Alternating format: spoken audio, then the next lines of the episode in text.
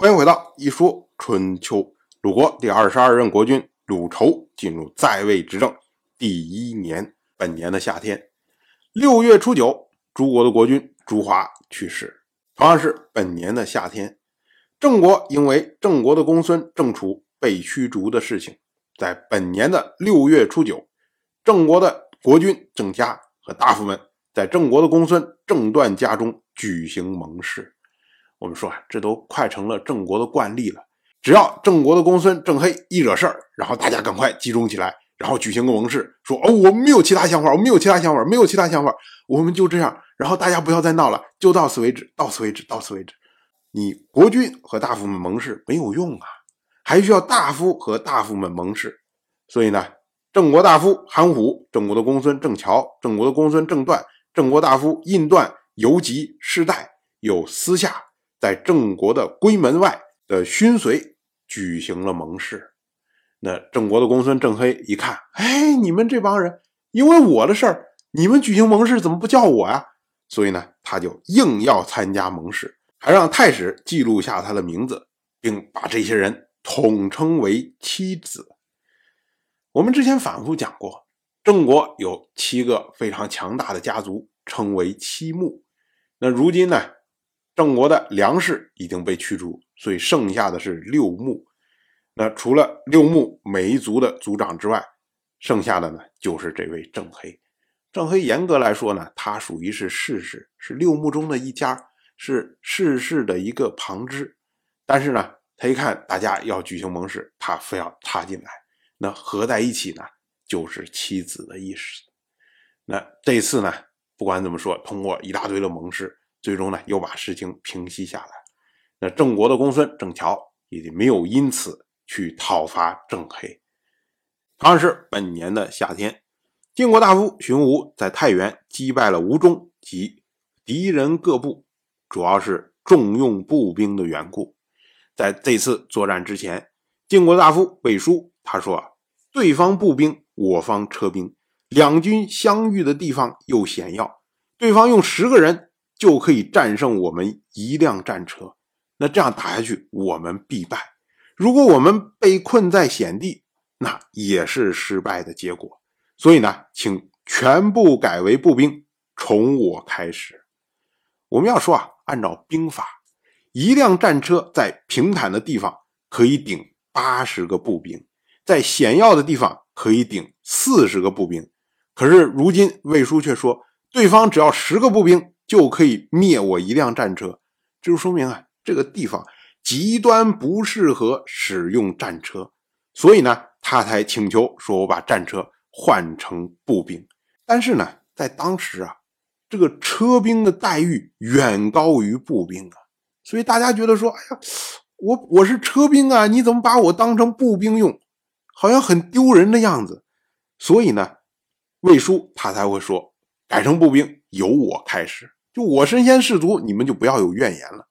但是呢，荀吴的宠臣还是不肯加入步兵序列。那魏书呢，就将他斩首示众。由此，晋军通通都放弃了战车，改为步兵阵列，以五胜整编为三五。所谓五胜呢，一胜是三个人嘛，就是车御、车左、车右，五胜就是十五个人。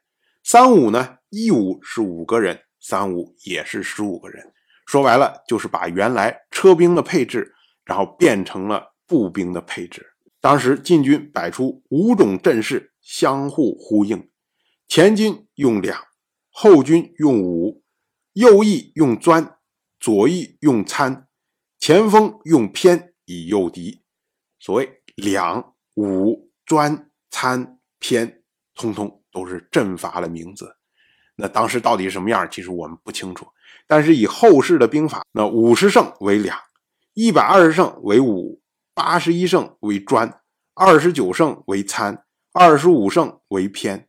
那也就是说呢，晋国这次五个阵势一共是三百零五胜，九百一十五个人。敌人看到晋军这边阵势，就讥笑他们。我们说那有什么好讥笑呢？这主要有两个笑点。第一个呢，就是晋人人少啊，他这次摆出来这五个阵势，一共三百零五胜，不足一千人。如果全是车兵的话，那这个战斗力就相当于三千到一万两千人的步兵，所以呢，不算一个小的战斗力。可是呢，你一旦换成步兵以后，还不到一千人，哎，这就看了你就那么一点人而已。这是第一个。第二个呢，因为晋人放弃战车，改用步兵，但是呢，他装备仍然用的是车兵的装备。布阵的时候呢，仍然用的是车兵的阵势，只不过呢，就是一胜变成三个人而已。那在敌人看起来就觉得很滑稽呀，说哪有步兵像你这么着布阵的呢？所以呢，哎，大家就轻敌了。可是晋人呢，他趁着敌人没有列阵，就逼近他们，最终呢，打败敌人。我们要说啊，敌人他没有想到的一个事情。就是车兵虽然现在放弃了战车，但是它本身的装备要比步兵精良的多啊。虽然人数少，但是训练装备都强很多。那在骄兵没有戒备的情况下，敌人大败也就不足为奇了。春秋记录这件事情呢，说他作战的地方在大鲁，所谓大鲁呢，就是太原的意思。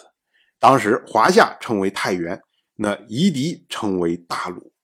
我们要说，按照春秋记录的习惯呢，当称呼对方的人的名称的时候，都会用华夏的称呼来记录；当称呼地名的时候，都会用当地这些蛮族的称呼来记录。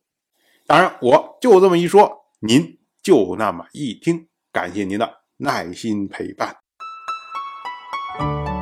一说春秋的第一本图书《惊泽》已经正式出版，《惊泽》收录了从春秋开篇到郑国国君郑务生去世的春秋故事，加上多篇的番外回声以及年表、人物关系图、春秋经原文等辅助内容，方便大家和音频参照阅读。有兴趣的朋友，快去公众号“一说春秋”看看吧。